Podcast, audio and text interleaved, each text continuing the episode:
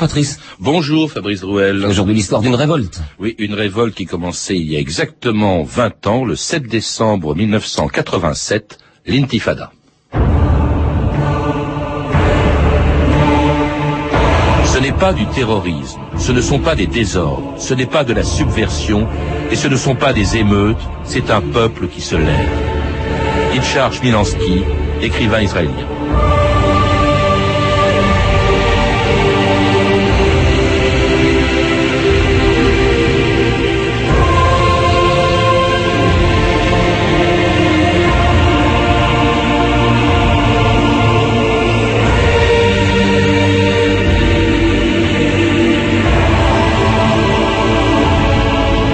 D'histoire.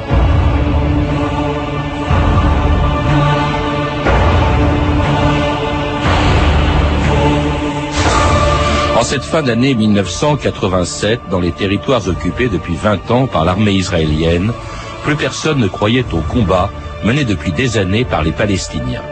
Victorieuse à quatre reprises des armées arabes, l'armée israélienne était plus forte que jamais et l'OLP de Yasser Arafat était depuis cinq ans en exil à Tunis. Le combat des Palestiniens semblait définitivement perdu, jusqu'à ce que le 7 décembre 1987, un banal accident de la circulation provoque une révolte comme l'armée israélienne n'en avait encore jamais vu. Ce jour-là, dans la bande de Gaza, une collision entre un camion de l'armée et un taxi provoquait la mort de deux Palestiniens et des manifestations qui, en quelques jours, allaient s'étendre dans tous les territoires occupés. C'était le début du soulèvement, en arabe intifada, qui en six ans allait permettre ce que ni les guerres ni le terrorisme n'avaient rendu possible. La poignée de main historique entre Yitzhak Rabin et Yasser Arafat à Washington le 13 décembre 1993. Radio-Canada, Jean-Michel Leprince. Yasser Arafat le proscrit, celui qu'on appelle terroriste entrant à la Maison-Blanche en uniforme d'apparat, sans pistolet. Une journée exceptionnelle, pleine de premières, impensables il y a encore quelques jours. Yasser Arafat ressortant de la Maison Blanche aux côtés du président américain, avec de l'autre côté du président son pire ennemi, le Premier ministre d'Israël Yitzhak Rabin. Puis cette poignée de main tant attendue que Yasser Arafat est allé chercher avec l'aide du président Clinton chez un Yitzhak Rabin visiblement réticent, résigné, après la signature de l'accord historique entre Israël et l'OLP. À vous les Palestiniens que nous avons combattus, nous vous disons haut et clair, assez de sang et de larmes, assez.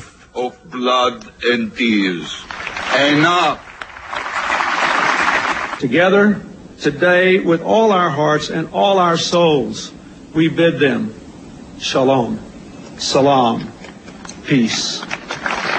Alain Grèche, bonjour. Bonjour. C'était Yitzhak Rabin et Bill Clinton le 13 septembre 1993 et cette poignée de main historique entre Yasser Arafat et le Premier ministre israélien, tout le monde s'en souvient, un événement impensable six ans plus tôt lorsque s'est déclenchée la révolte dont nous allons parler et qui l'a rendu possible, l'intifada, qui commençait donc il y a tout juste 20 ans, en décembre 1987, et au moment, vous le rappelez dans votre livre, votre dernier livre, Israël-Palestine, Vérité sur un conflit, vous le rappelez, c'était le moment où vraiment le mouvement palestinien était absolument au creux de la vague. Oui, comme vous l'avez dit, euh, en 1982, l'OLP avait été expulsée de Beyrouth à la suite de la guerre du, du Liban. Elle s'était installée à Tunis, c'est-à-dire très loin de, des territoires euh, occupés. Elle était divisée puisqu'il y avait eu une scission de l'aile radicale du Front populaire, du Front démocratique, qui reprochait à Arafat un certain nombre de ses initiatives euh, diplomatiques. Et puis, il y avait un signe, d'ailleurs, qui a été, à mon avis, un des éléments déclencheurs pour les jeunes de, de l'intifada, c'est en novembre 87, donc quelques semaines avant le déclenchement de l'intifada, il se tient un sommet arabe à Amman, en Jordanie, c'est-à-dire à quelques kilomètres de la Cisjordanie, des territoires occupés. La population regarde la, retransmission à la télévision de ce sommet et le mot Palestine n'est pratiquement pas prononcé. Et il y a une prise de conscience que c'est où, on fait quelque chose, nous les Palestiniens, ou bien c'est la fin mais qui sont lâchés au fond par les pays arabes. Ils sont lâchés par les pays arabes comme ils l'ont été assez assez souvent, mais ils sont, c'est plus que lâchés, là, c'est oublié. C'est ouais. penser que finalement ce n'est plus un problème. Et, puis, plus, excusez-moi, c'est plus un problème pour Israël. C'est-à-dire on contrôle le, la, la, Cisjordanie. Et ce que l'intifada va montrer, c'est que en fait, ce contrôle n'est pas possible sans une une implication massive de l'armée israélienne et sans un prix massif pour la société israélienne aussi. Oui, et puis alors une société israélienne, et puis une colonisation aussi extrêmement humiliante, bien sûr, et qui se poursuit. C'est à l'époque où c'est euh, Yitzhak Shamir qui est au pouvoir, et, et, les territoires occupés sont de plus en plus colonisés, en fait, à ce moment-là. Un des éléments qui fait de cette occupation qui, euh, de la Cisjordanie, une occupation à part dans l'histoire des occupations, des occupations de territoires étrangers, il y en a eu.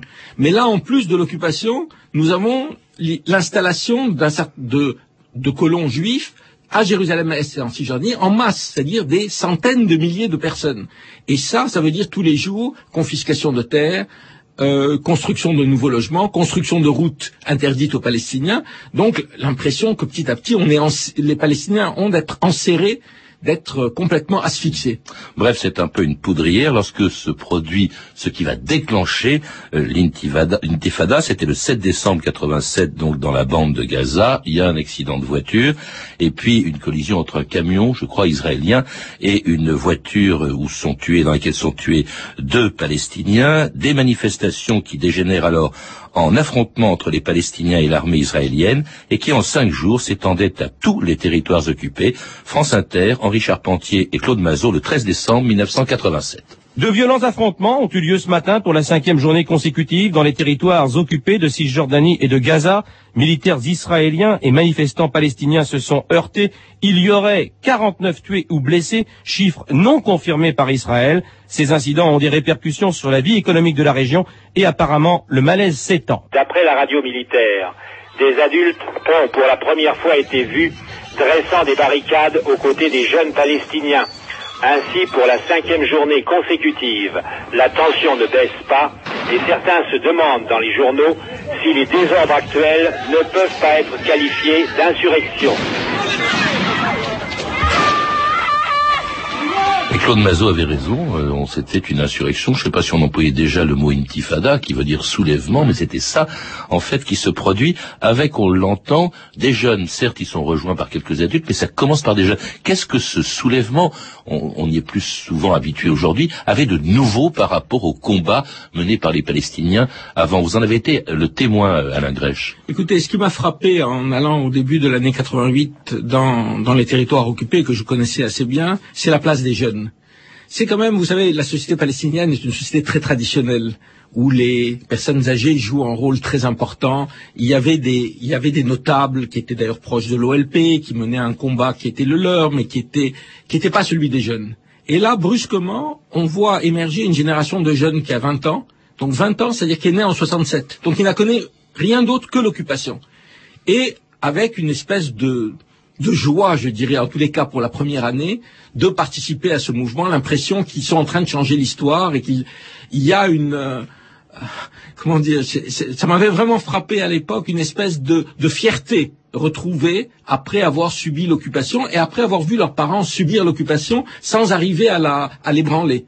Est-ce que ce soulèvement était spontané? Oui, elle était spontanée. Je veux dire, après, on a dit, ça a été... Vous savez, c'est ce genre de choses, c'est impossible à une organisation de le de le programmer. C'est comme si on prenait mai 68 et on dit ça a été préparé ou coordonné. Non, il y a ensuite avec l'intifada, euh, je veux dire l'OLP qui va s'impliquer, on, on va y revenir, mais ça a été spontané. Mais spontané dans le sens, il y a quand même des organisations palestiniennes sur place. C'est-à-dire, il y a des forces politiques, le Fatah, le Front populaire, le Parti communiste, le Front démocratique, qui sont organisés et qui petit à petit vont s'organiser dans des comités de, de, de l'intifada, qui vont être d'une efficacité tout à fait, tout à fait étonnante. Mais donc, on ne peut pas penser que ça a été préparé à partir de Tunis. Ensuite, que l'OLP à partir de Tunis ait tenté de, enfin, ait tenté, et euh, utiliser ça dans les négociations, c'est évident. Mais ce, type de mouvement, la première comme la seconde intifada d'ailleurs, personne ne peut les programmer. Mais euh, euh, c'était bon, on l'appelait ça aussi la révolte des pierres. Il n'y avait pas d'armes en fait, c'était peut-être ça la nouveauté aussi de ce combat. C'est que du côté palestinien, il n'y avait pas d'armes. Il faut dire que dans les territoires occupés, il y, a il y a eu très peu d'armes en général. C'est-à-dire les actions de l'OLP armée, c'était en Jordanie, c'était au Liban. Il y a eu une période juste après la guerre de 67, entre 67 et 69-70, euh, une tentative du Fatah et de l'OLP à partir de la Jordanie de mener des actions armées. Mais ni la configuration géographique ni euh, sociale ne permettait vraiment le développement d'une lutte armée à l'intérieur des territoires. Mais il y a aussi une décision de l'OLP de ne pas utiliser l'arme, de ne pas utiliser l'arme du terrorisme. Alors cette décision, elle est prise de Tunis en réalité, mm. euh, et de, par quelqu'un qui est le bras droit en fait de Yasser Arafat, c'est Abu Djihad, hein, qui était au fond celui qui était chargé d'être en liaison mm. avec les Palestiniens de l'intérieur, c'est-à-dire des territoires occupés. Oui, c'est un homme très important et dont la disparition va être, je pense, très négative pour le pour l'OLP parce que c'est le seul dirigeant de l'OLP qui, à part Arafat, qui a une vraie légitimité, qui a une vraie base sociale, qui a une vraie, un vrai appareil, qui peut d'une certaine manière faire contrepoids à, Arafat, même si les deux sont, sont très liés, ont mené la même, la même stratégie. Et cet homme va effectivement, à partir de l'intifada et à partir de ses réseaux, essayer d'organiser le, le rapport, si on peut dire, qui est qui n'est pas toujours simple entre Tunis et les territoires euh, occupés. Vous savez, c'est comme toute résistance où il y a l'intérieur et l'extérieur. On sait toujours qu'il y, a, qu'il y a des tensions, mais Abu Jihad va réussir, je crois, en tous les cas, dans la période où il reste vivant, à les gérer assez bien. Oui, gérer donc cette intifada qui semble dérouter le Premier ministre israélien Yitzhak Shamir. Une nouvelle forme de guerre est menée contre nous. Une tentative de détruire notre existence par des manifestations violentes. Abu Djihad. Face aux violences israéliennes, ils n'ont que leurs mains ou leurs pierres. Dans tous les territoires occupés, toutes les villes, les villages et les camps, personne n'a utilisé une arme ou une grenade. Flambée de violence aujourd'hui dans les territoires occupés par Israël. L'assassinat ce matin à Tunis d'Abu Djihad, le commandant en chef adjoint des forces palestiniennes, le numéro 2 du Fatah, a servi de détonateur dans la région de Gaza. Les affrontements avec l'armée israélienne ont été très durs. 13 Palestiniens ont été tués en l'espace de quelques heures. Et c'était en avril 1988, quelques semaines après le déclenchement de l'intifada, l'assassinat d'Abu Djihad, donc qui a forcément changé pas mal de choses. Abu Djihad qu'on a entendu juste avant, c'était quelques jours avant qu'il soit assassiné par le, le Mossad. En fait, l'attitude du gouvernement israélien, c'est, dans un premier temps, une très grande fermeté, Alain Grèche. C'est une très grande fermeté et avec une violence de la répression, je veux dire, euh, compte tenu du fait que c'est des gens qui n'utilisent, que les Palestiniens n'utilisent pas des armes, qui est quand même euh, assez stupéfiante, puisque la première année, il va y avoir 400 Palestiniens tués, et le nombre de prisonniers palestiniens va passer de 5 000 à la veille de l'intifada à près de 10 000. C'est-à-dire, si on prend à l'échelle de la population, ça voudrait dire en France des centaines de milliers de gens en prison.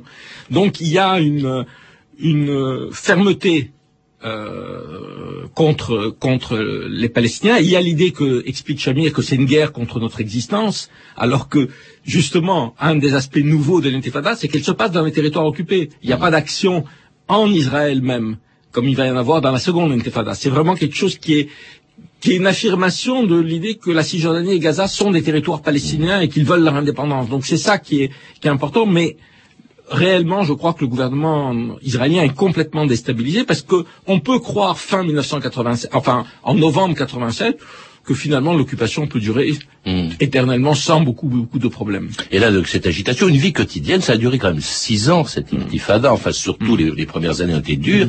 Et, et alors, euh, organisée en fait de l'extérieur par euh, les représentants de, de l'OLP. Il y a une vie, alors ils ordonnent le boycott des produits euh, israéliens. Euh, je crois qu'on lève même clandestinement évidemment un impôt pour pouvoir aider les familles des, des jeunes ou des, des, des, manifestants qui sont arrêtés, mmh. pour également les éduquer, parce qu'une des réactions de, de, des Israéliens était de fermer les écoles ou les universités, ce qui mettait en plus les étudiants dans la rue. Il y a une organisation qui est d'abord une organisation interne. Et euh, les comités de l'intifada, c'est d'abord des militants internes et qui connaissent leur société et qui savent quel mot d'ordre adopter. Et qui parfois vont se heurter à Tunis parce que Tunis a des fois des mots d'ordre très extrémistes comme euh, fermeture des, commerces euh, de manière euh, illimitée, ce qui tue la vie économique. Mais il y a, en tous les cas, la première année, c'est vraiment, encore une fois, il y a une espèce d'atmosphère de, joie et de fierté retrouvée qui fait que on organise la vie économique, on organise le boycott des, produits israéliens, en tous les cas, ce qu'on peut boycotter, parce qu'il y a des choses qui sont vitales. Et puis, une chose qui inimaginable, c'est que évidemment, dans la société palestinienne, il y a des collaborateurs, des gens qui ont collaboré avec euh, les services de renseignement israéliens, et on organise des cérémonies où ces euh, collaborateurs viennent se repentir et sont graciés. Ce qui vraiment, encore une fois, indique une espèce de comment dire, c'est vraiment une révolution dans, dans la joie et dans l'espoir que ça va déboucher sur quelque chose. Et une joie évidemment redoublée lorsque euh, à Alger, Yasser Arafat, un an après le déclenchement de l'intifada, eh bien annonce une décision importante. France, euh, France Inter, Luc Lemonnier, le 15 novembre 1988. La création d'un État, c'est si peu courant que c'est toujours un événement. Un État palestinien est né cette nuit à Alger Inutile de dire que cette nouvelle, dans des territoires occupés baignés d'intifada et de violence depuis un an, que cette nouvelle a été accueillie avec des débordements de joie peu communs côté palestinien et avec une grande méfiance côté hébreu.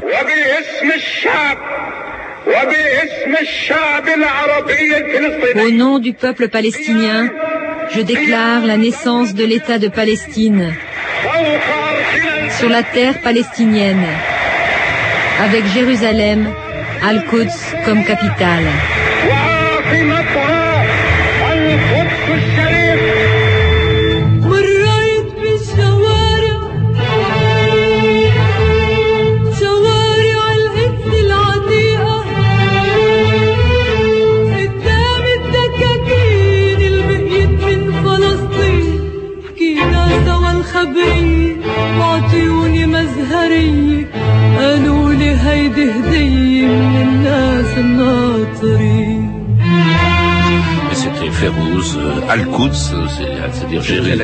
Jérusalem, chanson très connue euh, par les Palestiniens. Et évidemment, après cette déclaration, on entendait sûrement partout euh, Alain Grèche dans les territoires occupés, parce que cette, cette proclamation d'indépendance, elle est assez théorique. Elle est faite à Alger, à une réunion des, de l'OLP, et elle n'est pas encore reconnue. Mais elle a provoqué un enthousiasme considérable, évidemment. Est-ce que c'est une victoire de l'intifada Oui, c'est une victoire de l'intifada. D'abord, l'OLP qui se réunit à Alger pour proclamer l'indépendance de la Palestine, l'État palestinien, elle est réunifiée c'est toutes les factions qui avaient, euh, qui s'étaient fâchées avec Arafat reviennent ensemble. Donc c'est quand même une décision unanime et c'est important.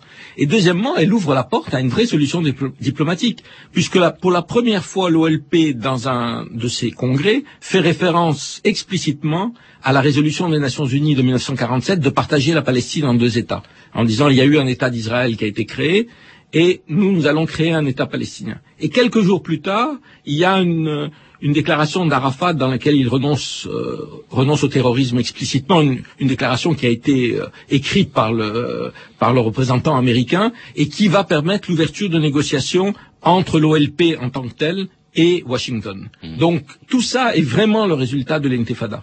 Washington d'ailleurs qui est tout à fait disposé à justement permettre des négociations, à trouver une solution au conflit, alors que le Premier ministre israélien, qui est toujours, est toujours Yitzhak Shamir, euh, n'en veut parler à aucun prix. Oui, je dirais, euh, Washington se rallie à ce qui a été la position de Paris depuis dix ans, c'est-à-dire que l'OLP représente les Palestiniens et qu'il n'y a pas d'autre solution que la création d'une patrie palestinienne. Mais à partir de ce moment-là, même si ça va prendre du temps, parce qu'on est sous la période Reagan, puis il va y avoir la guerre de, l'Irak, il va y avoir des, je dirais, des contradictions, mais petit à petit, l'idée que l'OLP est un interlocuteur est acceptée par les Américains, alors qu'il n'est pas accepté par la droite israélienne. En revanche, pour la première fois, le Parti travailliste euh, dit qu'à la suite des déclarations de l'OLP, il peut, il, peut négocier avec l'OLP puisque l'OLP finalement accepte le principe du partage. Et tout ça va rendre possible des négociations de paix justement proposées par le président des États-Unis lui-même, George Bush, le père, hein, pas l'actuel président, mais le père de l'actuel président, le 6 mars 1991. We must do all that we can to close the gap nous devons tout faire pour combler le fossé entre Israël et les États arabes et entre Israéliens et Palestiniens. Rien ne peut remplacer la diplomatie. L'heure est venue de mettre fin au conflit israélo-arabe. France Inter. Tous les regards, tous les espoirs se sont portés ce matin à 10h30 vers Madrid où s'est ouverte la conférence de paix sur le Proche-Orient. C'est la première fois qu'Israéliens et Palestiniens acceptent le dialogue, acceptent de se réunir. Pour une fois, on peut parler de rencontre historique, le mot n'est pas trop fort. Oui, alors dans son discours, euh, George Bush a reconnu que cette conférence qui commence sera longue. Il faut que les partis apprennent à se parler, a-t-il dit. Mais le président Bush s'est bien gardé d'utiliser la formule la paix en échange des territoires. Ajoutons un peu plus tard À l'adresse de toutes les délégations que des compromis territoriaux seront nécessaires. Alors il n'est pas sorti grand-chose, vous le rappelez, euh, Alain Grèche, de cette conférence de Madrid, sinon quand même que pour la première fois, on voyait des Palestiniens et des Israéliens parler ensemble. Oui, tout à fait. Je pense qu'il il en est sorti quelque chose au, au, au, niveau politique, parce que je pense que c'est la conférence euh, d'Oslo qui va permettre la défaite de la droite israélienne et la victoire de, de Rabin, et qui va permettre... Rabin qui, lui, veut le processus oui, de paix. qui veut le processus Il de paix, et euh, d'un autre côté, ça va... euh, vous savez qu'à à Madrid, ce n'est pas l'OLP qui a invité, c'est une délégation des Palestiniens des territoires occupés. Les Américains comme Israël pensent pouvoir euh, jouer sur les contradictions entre les deux, mais il n'y aura aucune contradiction. Donc tout ça va forcer aux négociations secrètes d'Oslo et à l'accord ensuite euh, à Oslo. Alors, négociations secrètes qui débouchent effectivement sur ces accords d'Oslo en 1993, qui seront concrétisés à Washington par cette poignée de main. Euh, Que contenaient-ils ces accords d'Oslo? Écoutez, d'abord, il reconnaissait, une- euh, il, euh, c'est-à-dire ce qui était important, c'est que l'OLP et Israël euh, acceptaient de négocier. Il y avait beaucoup de flou, malheureusement, dans le, texte lui-même, c'est-à-dire une idée qu'on on allait donner au territoire palestinien une autonomie pendant cinq ans, et toutes les grandes questions, c'est-à-dire celles des frontières, des colonies, étaient repoussées pour dans, dans cinq ans. Mais ça pouvait créer l'idée des, Palestiniens, je pense de Rabin, des Américains, c'est qu'il allait se créer une espèce de climat de confiance qui allait petit à petit permettre de régler les problèmes, euh, les, les problèmes en suspens et aboutir à euh, une paix entre Israéliens et Palestiniens. Le rôle de, de Rabin, du successeur de Shamir, justement, a été déterminant. C'est curieux parce que c'est Rabin qui était chargé de la Ouais. répression de l'intifada au début. Tout, tout à fait. Et je crois que c'est le fait que Rabin était plutôt considéré comme un dur par l'opinion israélienne, comme un militaire qui a, qui a participé à la guerre de 67, euh, qui a donc joué un rôle militaire important, qui, qui, euh, va lui donner la légitimité pour l'opinion israélienne de ces négociations. Et aussi parce qu'il a compris que de toute façon, il n'y a pas d'autre choix sinon la poursuite d'une occupation qui, qui ne peut pas se normaliser. Accord d'Oslo donc signé le 9 septembre euh, et puis plus tard, enfin plutôt conclu le 9 septembre, signé plus tard officiellement, solennellement à Washington le 13 septembre avec cette fameuse euh, poignée de main et évidemment on s'en doute une joie considérable dans les territoires occupés où la nouvelle est accueillie dans la joie. Plus que la paix, c'est la fierté d'être enfin reconnu comme peuple que célèbrent les Palestiniens aujourd'hui. Partout dans la petite ville biblique de Jéricho, où Yasser Arafat a choisi de s'installer, d'immenses drapeaux verts, rouges, noirs et blancs, des drapeaux qui sont encore légalement interdits. Voir notre drapeau flotter sur notre pays pour la première fois, nous a dit ce jeune, c'est comme un rêve. Et enfin, on pourra avoir un passeport, ajoute celui-ci, et la citoyenneté palestinienne. Toute la journée, ils ont été des milliers à chanter, à danser et à fêter sous le nez des soldats israéliens qui ne sont jamais intervenus la fin de 26 ans d'occupation militaire. Et c'était un reportage de Céline Galipo de Radio-Canada qui était donc sur place dans les territoires occupés. Je sais pas si vous y étiez à ce moment-là, Alain Non, Grèche. mais j'ai vu des images qui, qui, quand même, dont il faut se souvenir, c'est des Palestiniens allant offrir des fleurs à des soldats israéliens. Ce qui, Qui ne bougeait pas, on l'a Oui, entendu. qui oui. détruit une image que les Palestiniens n'ont jamais voulu la paix ou qu'ils ne voulaient pas la paix. On sent un mo- à ce moment-là, je veux dire, juste un désir de paix immense. Et encore une fois, c'est le, je veux dire, c'est des gens qui vivent sous occupation depuis 1967, qui sont devenus beaucoup plus réalistes que ce qu'ils étaient avant et qui veulent une solution et qui veulent leur État. y compris chez des Israéliens, beaucoup d'Israéliens donc étaient satisfaits de ces accords de d'Oslo. Hein, on, on évoquait, on l'a entendu dans ce reportage, voilà, voir le drapeau palestinien, c'est comme un rêve, mais ça l'est resté à la Grèche. Qu'est-ce qui s'est passé? Il y a eu évidemment l'assassinat de Rabin deux ans plus tard, en 95. Il y a eu l'assassinat de Rabin. Je pense qu'il y a eu beaucoup de facteurs qui ont joué. Il n'y en a pas eu qu'un. Il y a eu euh, la, la persistance de la colonisation qui a, je dire, créé une- un très grand malaise chez les, chez les Palestiniens. Il y a eu des négociations qui ont traîné. Et il y a eu aussi, malheureusement, euh, l'idée que finalement, il fallait chaque fois qu'on était dans des négociations entre Israéliens et Palestiniens, il fallait faire pression sur la partie la plus faible, c'est-à-dire les Palestiniens, pour obtenir des concessions. Je donne un exemple. Israël devait se reti- retirer de toutes les grandes villes, et donc elle se retire de toutes les grandes villes, à l'exception de Hébron. à Hébron, qui est une ville de, je crois, 200, 180 000 habitants, il y a 400 colons extrémistes religieux qui ont été installés au cœur de la ville. Et pour trouver une solution, au lieu de, de faire évacuer ces colons, ce qui aurait été une chose positive, on va maintenir ces colons et diviser la ville en deux, c'est-à-dire avoir une partie de plusieurs dizaines de milliers de Palestiniens avec ces colons qui continuent à être sous occupation. Il y a aussi une responsabilité d'un certain nombre de Palestiniens. Il y a un événement capital qui se produit dès le début de l'intifada. C'est un mouvement extrémiste qui refuse aussi l'idée d'une paix et qui en est largement responsable, qui a fait tourner l'intifada d'ailleurs ensuite à des affrontements armés. C'est le Hamas. Le Hamas, c'est le produit de l'intifada aussi. Et oui, puisque le, le Hamas naît euh, en décembre 1987, il naît de l'intifada. Le Hamas, c'est quoi? C'est une création faite par l'organisation des frères musulmans, qui est très implantée en Cisjordanie et Gaza, et dont on sait aujourd'hui que pendant toutes les années 80, elle a été encouragée par les services de renseignement israéliens pour faire contrepoids à l'OLP. C'est un, cas de figure qu'on qu retrouve en Égypte où le gouvernement utilise les frères musulmans contre les marxistes, etc. Et donc on va avoir ce, mouvement, mais ce mouvement, il faut bien voir qu'il va prendre, va prendre de l'importance au fur et à mesure que les accords échouent. C'est-à-dire que lui qui est contre les accords, il peut dire, mais écoutez, les accords ont échoué, c'est notre ligne qui est la bonne. Et je crois qu'il faut bien voir que ce mouvement se nourrit de l'échec des négociations. Et ça explique tout ça, le fait que bah, après les accords d'Oslo, il s'est rien passé jusqu'à aujourd'hui pratiquement dans le processus de paix. Bon, il faudra encore attendre. Merci en tout cas Alain Glèche de nous avoir rappelé cette intifada 20 ans après. Pour en savoir plus, je recommande la lecture de votre livre Israël, Palestine, vérité sur un conflit qui vient d'être publié dans une nouvelle édition réactualisée aux éditions Fayard. À lire également sur l'histoire du Proche-Orient deux livres dont vous êtes aussi l'auteur, L'Islam, la République et le monde, et puis avec Dominique Vidal, livre formidable, Les 100 clés du Proche-Orient, tous deux publiés donc chez Hachette Littérature dans la collection plurielle. À lire aussi le hors-série daté de novembre-décembre 2007 publié dans Le Monde 2, Proche-Orient, la poudrière, qui consacre un large dossier au conflit israélo-palestinien. Vous avez pu entendre des extraits issus de deux documentaires, Israël et les Arabes, 1948-2005, de Norma Percy et Brian Lapping, en DVD chez Arte Vidéo, et Palestine, histoire d'une terre, de Simone Bitton. Mais tout de suite, 2000 ans d'histoire vous propose de gagner Éphéméris, un livre coédité par France Inter, et accompagné d'un CD-ROM pour gagner ce livre. Il suffit de répondre à la question d'aujourd'hui 6 décembre. Le 6 décembre 1921, l'Irlande fut séparée en deux pays. De combien de comtés était composée l'Irlande du Nord? Réponse A, 4. Réponse B, 5. Réponse C, 6.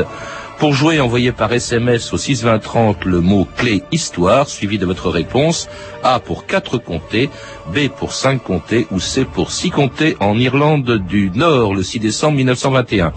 Vous pouvez, ça vous coûtera 35 centimes l'envoi, plus le coût d'un SMS. Vous pouvez retrouver cette question et des informations complémentaires sur le site franceinter.com. C'était 2000 ans d'histoire à la technique Renan Mahé et Benoît Massir.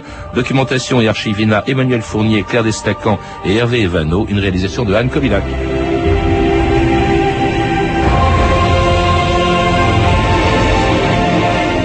Demain, dans 2000 ans d'histoire, William Shakespeare.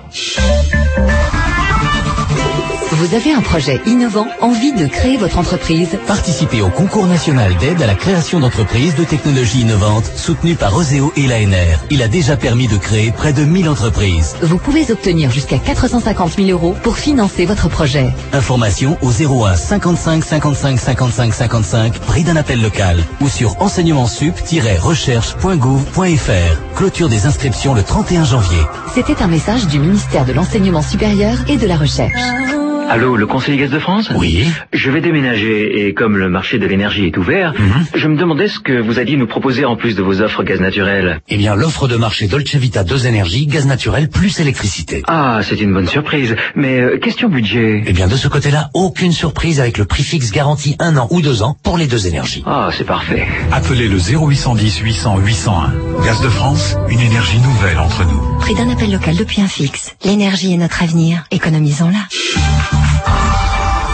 Dans quelques instants, Mathieu Vidard et sa tête au carré aujourd'hui surmonter la peur en avion. Mais tout de suite sur France Inter, il est 14h exactement.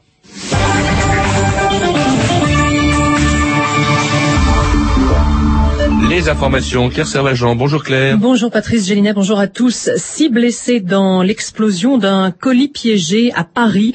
Cela s'est passé boulevard Malzerbe dans le 8e arrondissement de la capitale. L'explosion s'est produite à hauteur du 52 boulevard Malzerbe, une adresse qui correspond à celle de l'ancien cabinet d'avocats de Nicolas Sarkozy.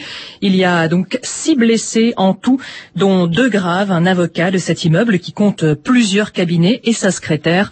Le préfet de police de Paris, Michel Godin, est sur place. Préavis de grève pour mercredi prochain à la RATP. La CGT se dit déçue des négociations sur la réforme des régimes spéciaux de retraite. À la SNCF, cinq fédérations envisagent de reprendre la grève également le 12 décembre pour peser sur les négociations en cours. C'est ce que vient d'indiquer la CFDT alors que les fédérations du cheminot sont réunies depuis